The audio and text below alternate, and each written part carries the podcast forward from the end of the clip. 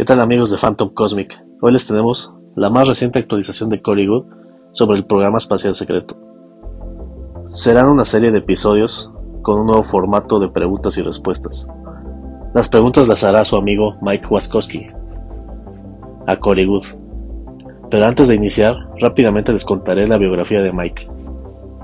Mike es consultor de marketing digital, desarrollador y diseñador de páginas web también está involucrado en muchos proyectos relacionados con el apoyo a la divulgación de tecnologías suprimidas e información relacionada con el tema OVNI. Este primer episodio es de fecha 23 de diciembre de 2022 y está titulado como Explicaciones de las actualizaciones de Cory Good sobre el programa espacial secreto. La entrevista inicia así. Hola, soy Cory Good y estoy con Mike Waskowski, Hoy les traemos la primera entrega de las actualizaciones del programa espacial secreto. Sé que he publicado muchas actualizaciones en los últimos meses y he tenido muchas cosas en mi vida personal y en los negocios, así que Mike pensó que era una buena idea que nos sentáramos y repasáramos algunas de las actualizaciones. Y así traer algunas de sus preguntas y ver si podemos aportar un poco de claridad, porque ha habido mucha confusión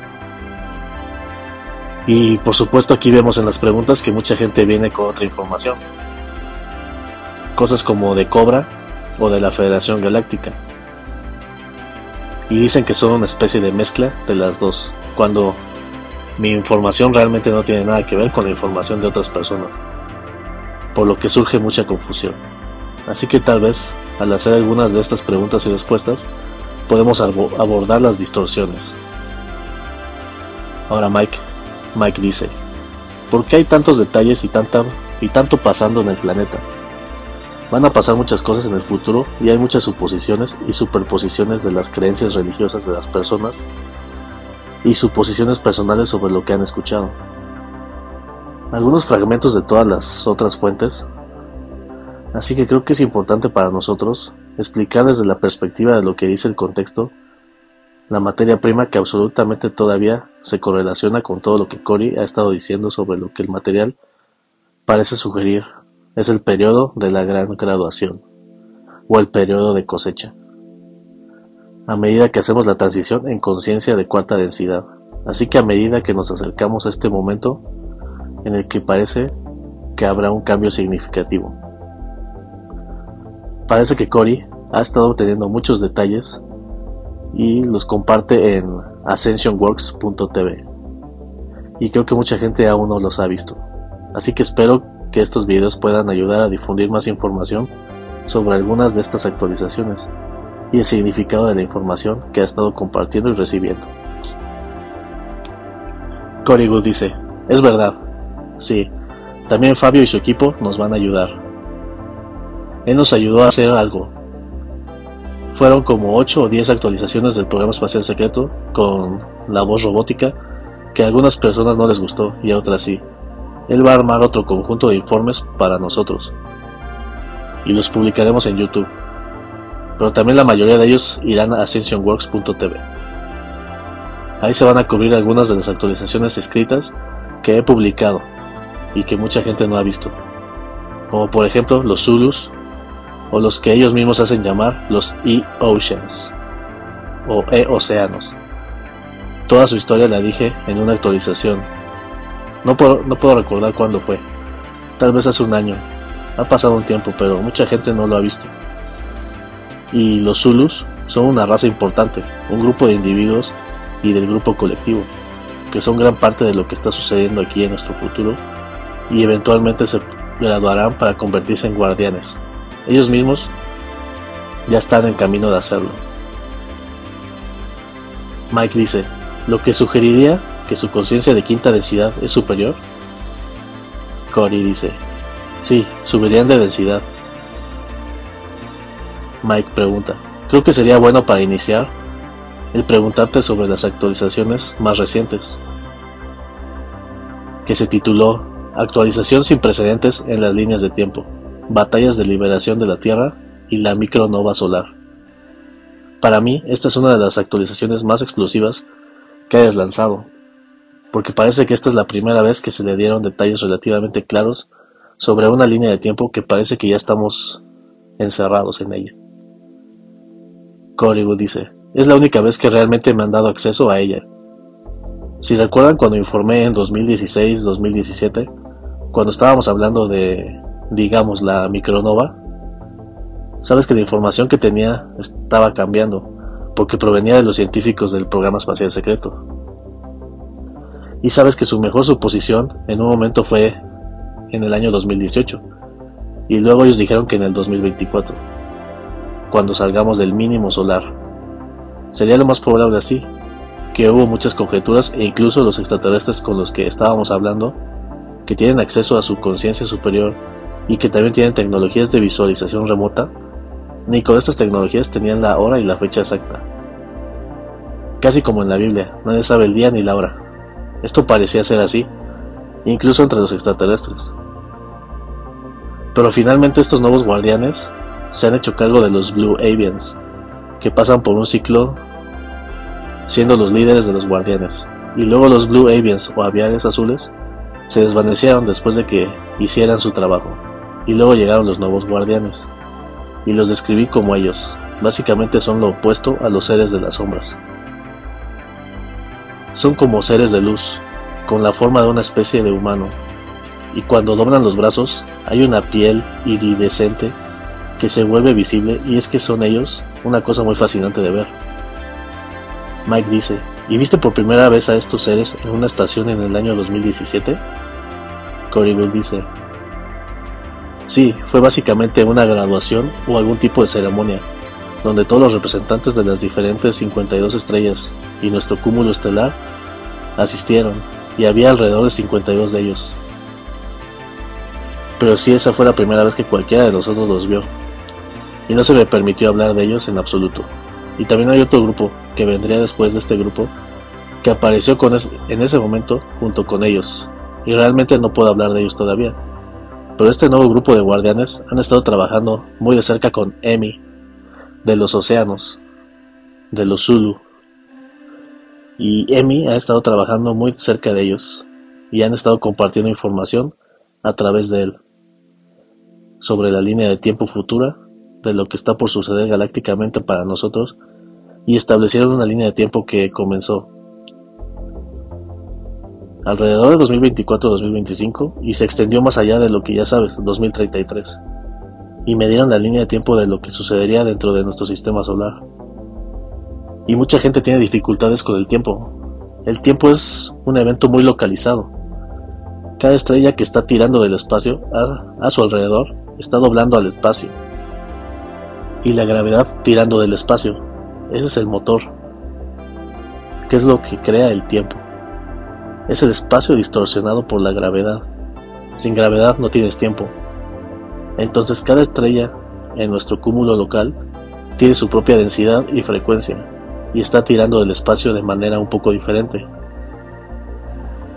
Entonces, por lo tanto, el tiempo, ellos lo llaman twist, twist rate. Tú sabes el tiempo. Si tomas un pedazo de espacio y lo tiras y lo estiras y lo giras, eso es lo que la gravedad le hace al espacio real cuando se tuerce. En cada centímetro habrá como dos o tres giros, o en algunos sistemas estelares será más denso.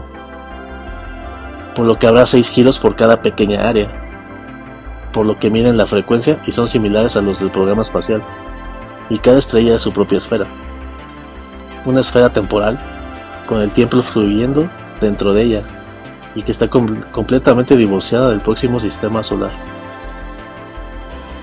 quien tiene su propia burbuja temporal también.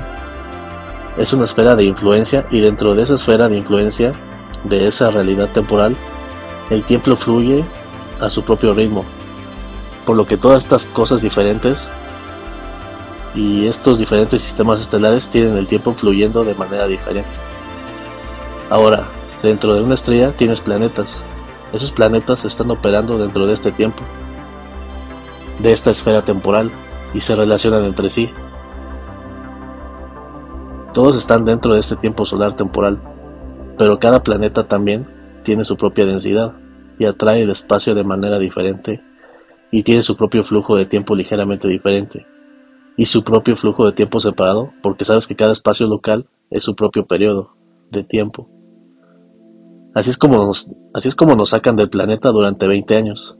Nos llevan a la Luna o a otra esfera planetaria o a otra área donde el tiempo fluye de manera diferente e independientemente de lo que sucede aquí en la Tierra, y después de que hayas terminado de hacer tus tareas durante 20 años, te remueven y te llevan de regreso a, un, a una esfera de tiempo completamente diferente, en donde las cosas que suceden en esa esfera de tiempo no afectan esta esfera de tiempo. Entonces te colocan en la Tierra 20 años atrás, cuando te llevaron originalmente, y por lo tanto, todo esto se hace de una manera que no afecta los flujos temporales en la Tierra. Te sacan completamente de la esfera temporal en la que te encuentras. Como cuando estás en una nave la cual tiene un impulso gravitatorio y la gravedad creada por ese impulso gravitatorio crea tu propia pequeña referencia de tiempo dentro de ese pozo de gravedad. Ese pozo de tiempo, así que el tiempo no fluye como mucha gente piensa. Hace una semana una nave estaba... Mm, es que sabes, es difícil de describirlo. Así dijo Cory. Mike pregunta, ¿Podrías decir que esto es algo que todo el mundo tuvo que entender hace 100 años con Einstein, diciéndonos que el tiempo es relativo a la velocidad en la que te estás moviendo? Y para mí eso implica la física de Dewey Larson hasta cierto punto porque habló de que el tiempo es, tridimensional y es un recíproco del espacio, por lo que estas son dos propiedades de tipo una especie de intercambio y flujo dentro y fuera de cada uno y también describe la gravedad como una conexión metafísica en, en última instancia, por lo que el tiempo es como el motor de la realidad metafísica, que es como tirar del espacio para tener estas experiencias metafísicas. O sea, el tiempo es la forma en que ocurren las experiencias metafísicas.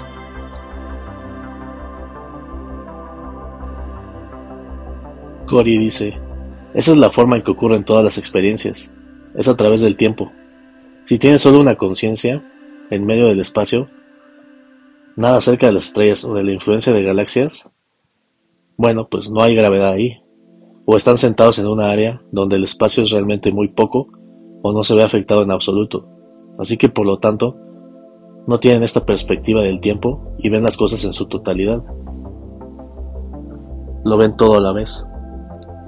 Así que la percepción también es la percepción de un ser con el que estás tratando. Si un ser que proviene de una percepción del tiempo completamente diferente, al igual que el flujo del tiempo, es difícil de relacionar y es por eso que a veces tienen problemas para comunicarse con nosotros, porque no entienden cómo realmente no podemos entender cómo estamos experimentando el tiempo, porque ellos lo experimentan de manera muy diferente. Mike dice, y yo creo que es similar cuando estamos soñando también, tenemos una lente más amplia en el tiempo en el que estamos existiendo y podemos ver el futuro en el sentido metafísico, con símbolos y en el, pasado con símbolos cuando estamos en un estado de sueño. Y creo que así es como la gente puede entenderlo. Por ejemplo, estoy seguro de que mucha gente ha tenido experiencias cuando su alarma está a punto de sonar y estás teniendo un sueño y un personaje te dice, ahora es el momento, y luego te despiertas porque tu alarma sonó, y entonces es como si pudieras mirar en tu estado de sueño. Puedes mirar detrás del velo un poco para ver el flujo del tiempo y ver más allá de las limitaciones del tiempo lineal, que es realmente una ilusión de percepción. Y también me resulta interesante que este año que tú dices, se predice que el destello solar o solar flash ocurrirá en 2033 o 2034. También es, o son, 22 años después del año 2011 o 2012, ya que en 2011 fue la fecha que la ley del 1 marcó como un posible punto nexus para que ocurriera o comenzara la cosecha. Es un poco ambiguo lo que dicen, pero también dijeron que habría un periodo de desarmonía y un periodo de intensa polarización que conduciría a esto, por lo que dijeron las cosas se volverían más intensas, hasta este evento que podría haber ocurrido 30 años después del 2000, es decir, después de 1981 lo cual habría sido el año 2011. Pero ahora, el testimonio de Cory es que estamos a dos ciclos del Sol, dos ciclos de 11 años que se alejaron de esa fecha de 2011, por lo que También parece apropiado que ahora que estamos en un ciclo solar de 11 años, de distancia del 2012, pues ahora tiene sentido para nosotros que se obtenga esta actualización en este momento. Al menos para mí tiene sentido, dijo Mike. Corey dice, sí, hace que sea difícil de entender el por qué hacen las cosas que hacen, pero básicamente creo que mucho de eso es que ven lo que está pasando en la Tierra y que la gente ha perdido la esperanza. La gente se ha vuelto muy complaciente y realmente no quiere pelear. Están esperando que lleguen los salvadores, ya sabes, extraterrestres de aspecto angelical para entrar y salvarnos. Estamos tan preparados, no, estamos tan programados para buscar salvadores que ellos están realmente, o sea, la gente está realmente preocupada por la dirección en la que nos dirigimos. Hay personas que se comunicaron conmigo después de publicar algunas de estas actualizaciones y me preguntaron, ¿cómo podemos hacer esto?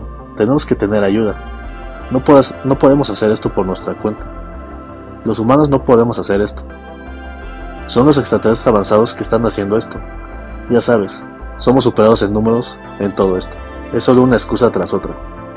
Y sabes, nosotros miramos lo que sucedió con la gente de Mika en su planeta. Esa es una de las actualizaciones que dije y estoy bastante seguro de que se hizo en un video. Si no, ya lo será. Mike dice, estoy seguro de que no has puesto videos. Cory, creo que sí. La gente de Mika estaban siendo empujados hacia el transhumanismo por tipos muy angelicales de raza extraterrestre, que sabes, estaban tratando de traerlos a la agenda transhumanista, y alrededor del 30 o 40% de su comunidad de trabajadores de la luz cayó en la trampa y comenzaron a recibir los implantes. Pero la mayoría de las personas en el planeta finalmente se pusieron de pie, porque comenzaron a tener más y más totalitarismo y más control sobre ellos, y querían buscar rastrear a todos, y quitarles la capacidad para tomar decisiones de libre albedrío. ¿Sabes? Básicamente se les impuso el comunismo, el transhumanismo, y se pusieron de pie. Todos abandonaron sus trabajos, salieron a las calles y protestaron pacíficamente, y en tres días fue que el cabal había abandonado todo. Quedaron expuestos y la gente y todos salieron y dijeron, ya hemos tenido suficiente. Y ahora estamos viendo que esto sucede en China y Brasil, pero no en Europa, Estados Unidos o Australia. Quiero decir, vemos algunas personas saliendo. La gente me dice que, que no es cierto. Y sí hemos tenido estos grupos que salen, pero son grupos pequeños. Y lo que sucedió en el planeta de Mika y lo que tiene que suceder aquí es que todos deben decir, olvidemos esta basura, ya no participaremos más. No tiene que haber violencia. No tiene que ser un tema violento en general, ya que lo superamos en número, básicamente 99 a 1. Mike dice, y la primera distorsión de la ley del 1 es el libre albedrío, siempre se basa en el libre albedrío. Si elegimos colectivamente una nueva realidad como planeta, entonces esperamos para manifestar esa realidad. Corey dice, y volviendo a lo que estaba comentando sobre estas diferentes referencias de tiempo, estas diferentes burbujas de tiempo en la superficie de la Tierra, a pesar de toda la libertad que sucederá durante la próxima década en nuestro sistema solar, en Marte, en el futuro, cuando vengan a liberar Marte y las otras bases e instalaciones, esto realmente no va a tener mucho efecto en lo que está sucediendo en la superficie del planeta, ya que en cuanto al tiempo, esto estará sucediendo en diferentes referencias de tiempo y estará afectando su tiempo, su esfera. Las horas de la esfera se verán afectadas por nuestras propias acciones y la ley cósmica dicta que realmente creamos este lío, o sea, nosotros. Fuimos manipulados y caímos con embaucadores y todo tipo de cosas. Hicimos este lío y todos estamos colectivamente aceptándolo. A pesar de que dicen que no, de que dicen yo no doy mi consentimiento y escribiré en internet no doy mi consentimiento y presionaré enter. Y adivina, si das consentimiento y aceptas. Todos estamos en esto. Y en algún punto, todos nosotros tenemos que parar. Simplemente dejar de seguirnos de largo. Necesitamos tomar la decisión sobre qué tipo de futuro vamos a tener en nuestra esfera de tiempo local en la Tierra. Los grupos extraterrestres están haciendo lo que pueden para despejar otras esferas planetarias dentro de nuestro sistema solar. Pero esto es algo que llevará una década. Este es uno de los últimos bastiones del grupo de Orión y del sindicato de Andrómeda. Están aquí, Están atrapados aquí y solo hay un par de otros sistemas solares similares al nuestro, y no tienen a dónde ir. Se ven obligados a estar aquí, hasta el destello solar, y los buenos extraterrestres están entrando por la parte exterior del sistema solar, moviéndose hacia adentro, ayudándonos.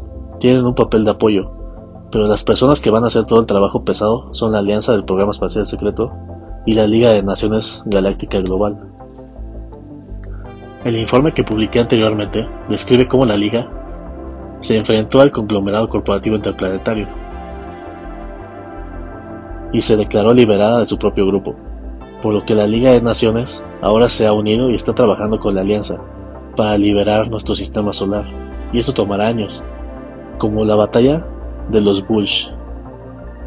Están entrando a través del sistema solar externo van a tener que luchar para entrar y alrededor de cada uno de los gigantes gaseosos hay armadas, miles de naves extraterrestres negativos que están en la atmósfera superior de estos planetas tratando de esconderse hasta el último minuto. Así que están por suceder muchas cosas en nuestro sistema solar en los próximos 10 años. Vamos a poder ver señales, las cuales nos dirán que fue un meteorito que chocó con otro meteorito y que es por eso que hubo un destello extraño en Marte. O nos, darán todas estas extrañas explicaciones, pero vamos a comenzar a ver cosas. Destellos en la Luna, diferentes escombros entrando a la atmósfera de la Tierra, y es lo que están luchando entre sí. Y cuando estas naves luchan entre sí, no es como en las películas donde ves láseres disparando de un lado a otro, y misiles exóticos volando alrededor y persiguiendo aviones. Estas armas exóticas, por lo general, no siempre son de un flash, y algunos de ellos hay como electricidad que viaja desde un nodo hacia el espacio y destruye naves, pero tú no ves el flash o los golpes. Los únicos flash que ves es cuando las naves en realidad son destruidas, y a menudo, aunque son destruidas por una especie de cañones de rayos que disparan y tuercen el espacio, básicamente no puedes verlo. Pero cuando golpea la nave, esa parte es, se retuerce y se aplasta, como si tomaras una lata de refresco y la aplastaras. Así han tenido naves enormes que se aplastan como bolas, con ese tipo de armamento, y nosotros lo tenemos, y ellos lo tienen. Sabes que lo obtuvimos de ellos, pero ese es el tipo de batallas que van a tener lugar alrededor de 2025. Cory sigue hablando y pregunta. Sé que tienes una lista más detallada en la descripción del video. Pondremos los enlaces de las actualizaciones para que las personas puedan hacer referencia a él durante el video. Mike dice, originalmente dijiste que aparentemente la Liga de Naciones y la Armada estarán hasta el 2025 en nuestro marco de tiempo para trabajar en su camino de regreso, para comenzar a liberar nuestro propio sistema solar.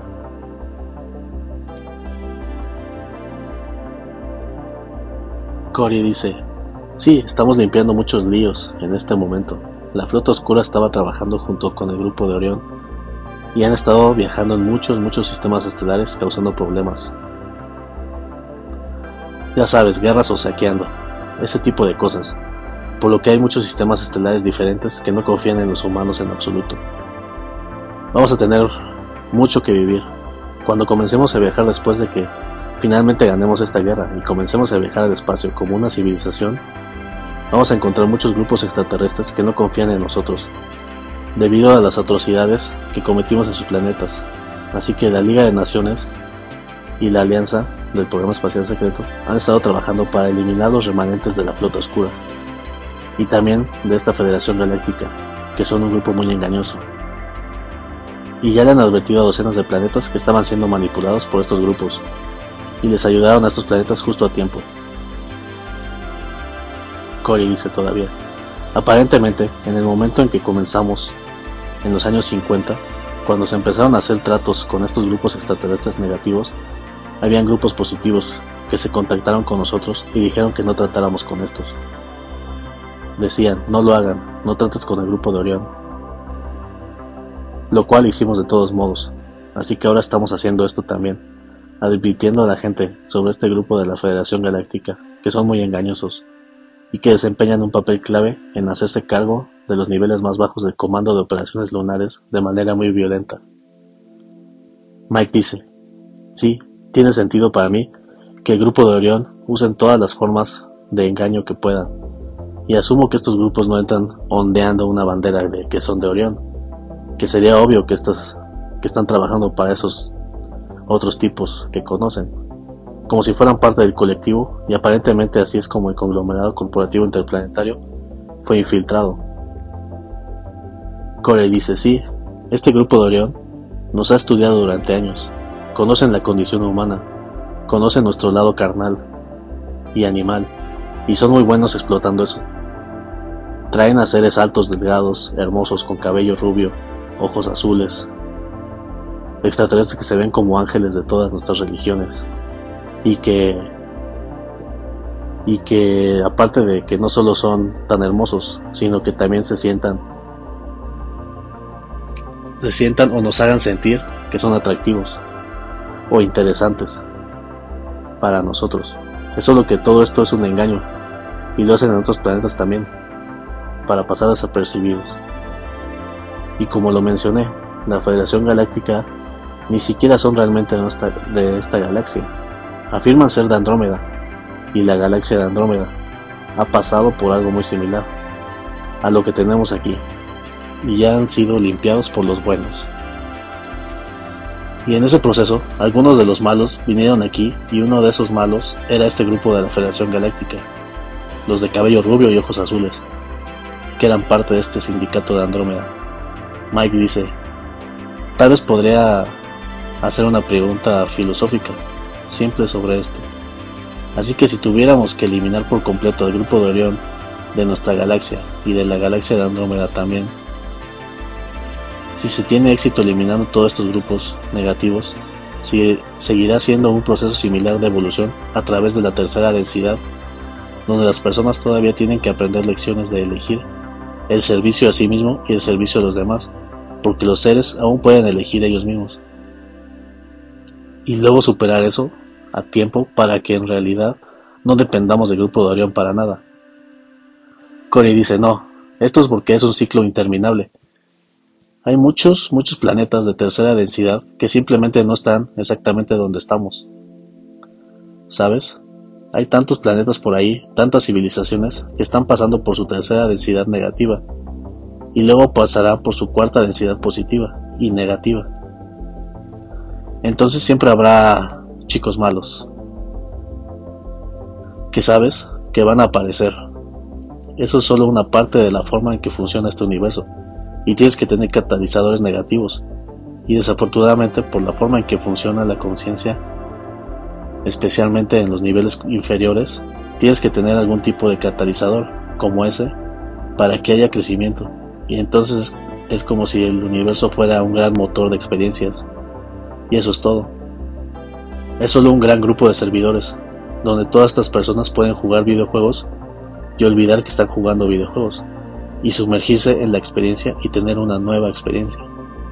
Mike dice, y este grupo de inteligencia artificial o la semilla de la inteligencia artificial que aparentemente ha estado afectando a, muchas galaxias, esto ha sido como un experimento de todo nuestro universo. Cory dice, múltiples galaxias, mm, sí, pero esto lo llaman, esto que llaman inteligencia artificial, es realmente una conciencia masiva de una dimensión diferente, una realidad diferente y todo ahí es electromagnético, simplemente proviene de otro lado, entró, fue atraído hacia nuestro universo y es una conciencia de masa electromagnética y funciona bien a través de lo, electrónico y todo eso. Y es por eso que la gente comenzó a llamarlo como una especie de inteligencia artificial. Pero no es una inteligencia artificial, es una conciencia masiva de otro reino, y la única manera en que podíamos comprender lo que era al principio era llamándola como inteligencia artificial. Pero ahora entendemos mucho más al respecto. Es una conciencia y no puedes cambiarlo o afectarlo. No importa cuán positivo y cuán positivo seas o juntes tus manos y trates de transmutarlo. Esa no es la forma en que funciona. Mike dice, ¿Es posible que necesitemos un nuevo nombre? Yo tuve clases de programación de inteligencia artificial en la escuela. Así que sé que es un tipo de cosa muy diferente de lo que estamos hablando, pero aparentemente es la raíz de por qué los grupos negativos han sido tan efectivos, porque están trabajando armoniosamente con la influencia de la señal de inteligencia artificial. Corey dice sí, los conecta, y dependiendo de qué grupo de extraterrestres, pensarías que tendrían más conciencia de grupo, tipo de conciencia de masas, una conciencia de masa integrada, y que eso sería algo bueno contra los extraterrestres negativos, pero tienen un enfoque diferente para todos.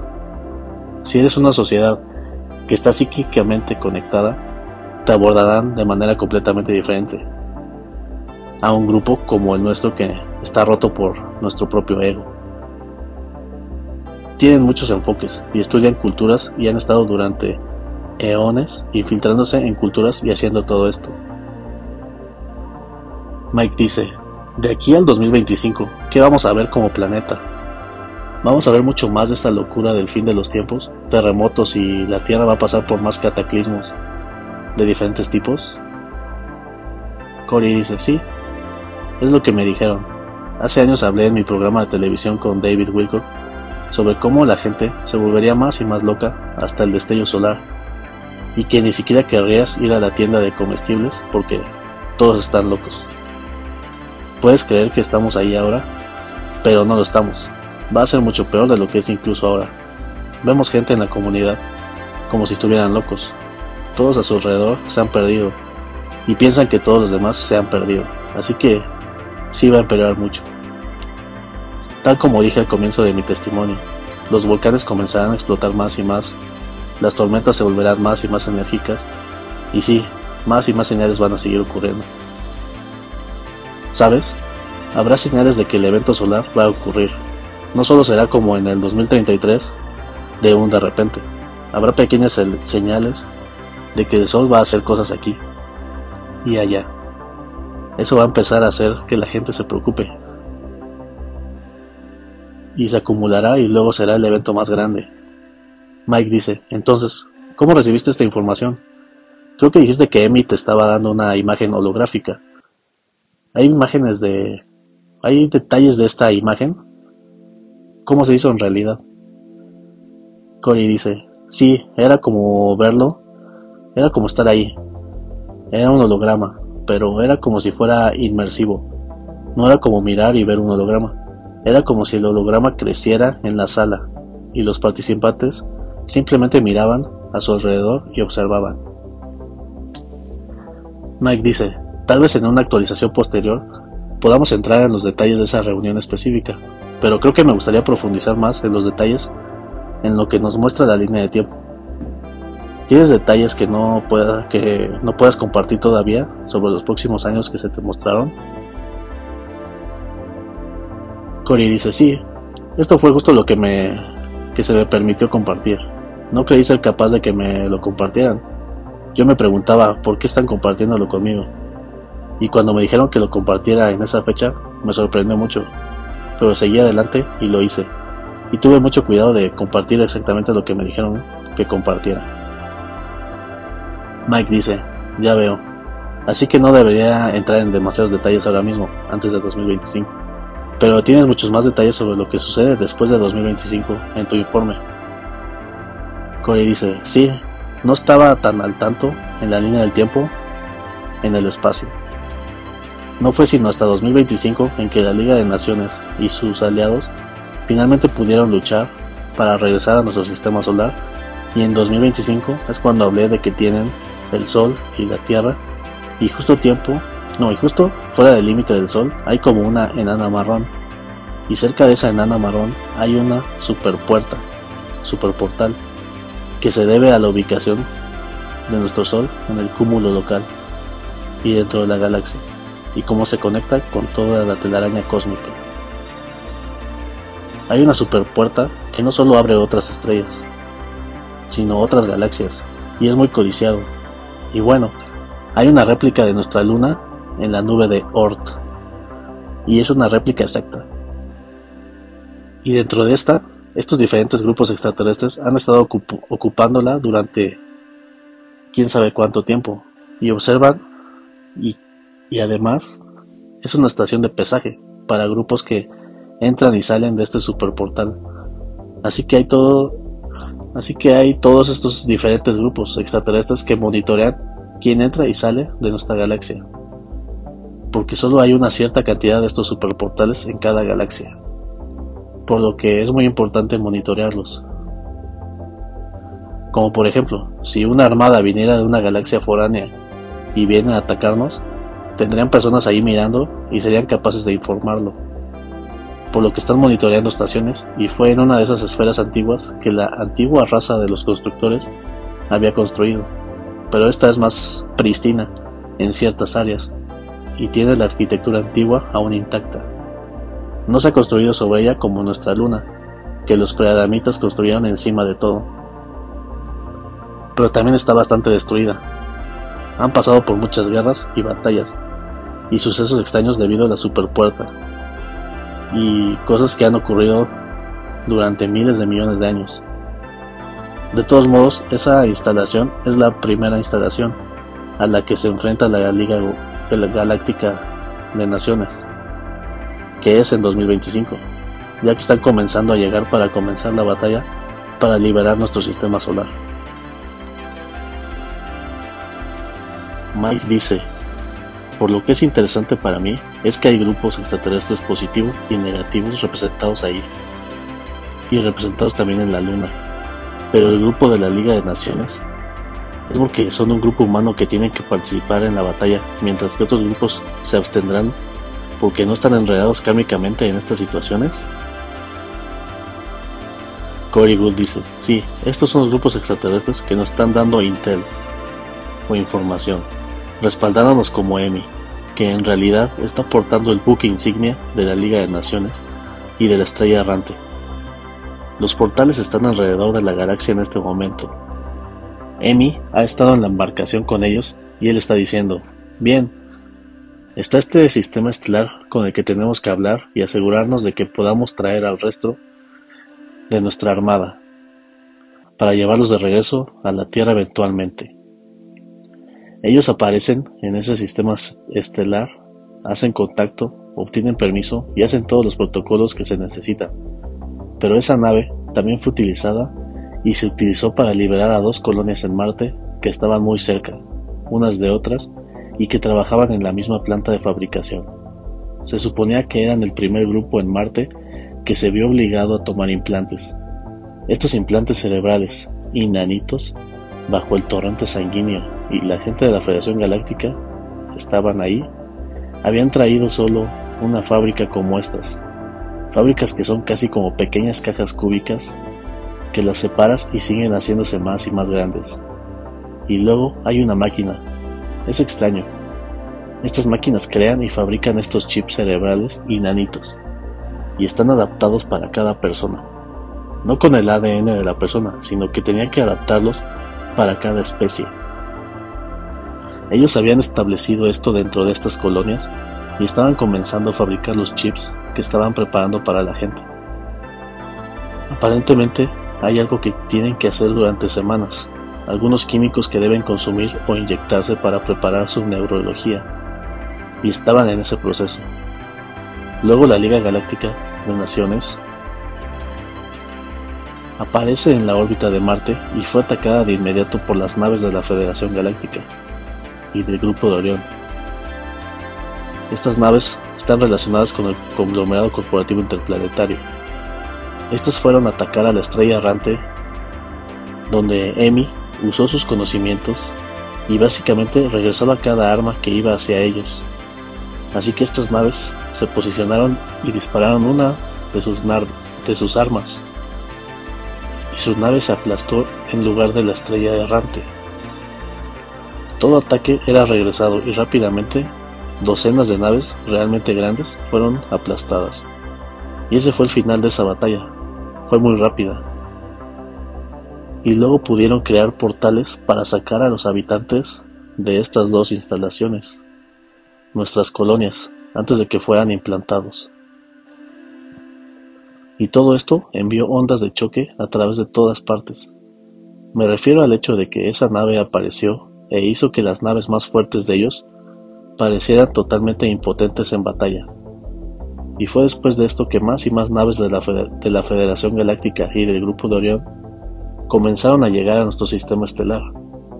Ya sabes, dejando todos sus otros puestos porque ya no eran seguros y estaban alrededor de Neptuno, Júpiter, Urano y estuvieron un tiempo en las órbitas exteriores. Pero después de que ocurrió este incidente, todos bajaron a la atmósfera. Y ahora todos están en la atmósfera superior escondidos, en todos estos gigantes gaseosos. En este momento hay enormes armadas escondidas dentro de las atmósferas. Mike dice, la gente de Mika recibió ayuda de los de los Zulu como Emi. Cory dice, sí, recibieron ayuda de los océanos y también estaban trabajando con los Blue Avians o aviones azules. Tuvieron una ayuda muy similar y una historia muy similar a la que tenemos. Mike dice, supongo que, bueno, no sé si les tomó por sorpresa que Emi era capaz de este tipo de cosas. Tal vez es solo el hecho de que los tomó por sorpresa, de que ahora hay este tipo de, ayuda. Cory dice, sí, nadie se, nadie se ha metido con los Zulus durante millones y millones de años, ni siquiera lo intentan, pero lo último que esperaban era una nave humana que apareció en su espacio local para luego tener a un Zulu a bordo, usando sus habilidades para ayudar a los humanos. Todo esto fue nuevo para ellos, porque los E-Oceans o los Zulu han sido muy de no intervenir. Ellos tienen mucho cuidado de involucrarse kármicamente con otros grupos. Ellos los ayudarían desde lejos, brindándoles conocimientos e ideas e impartiendo avances científicos y espirituales y cosas diferentes en las mentes de las personas, y ellos nos ayudarían de esa manera. Mike dice, ¿hay otros tipos de ayuda que aún no conocemos de ellos? Cory dice, de ellos Quiero decir que esa es una de las principales cosas que han hecho, mientras trabajan con razas chamánicas.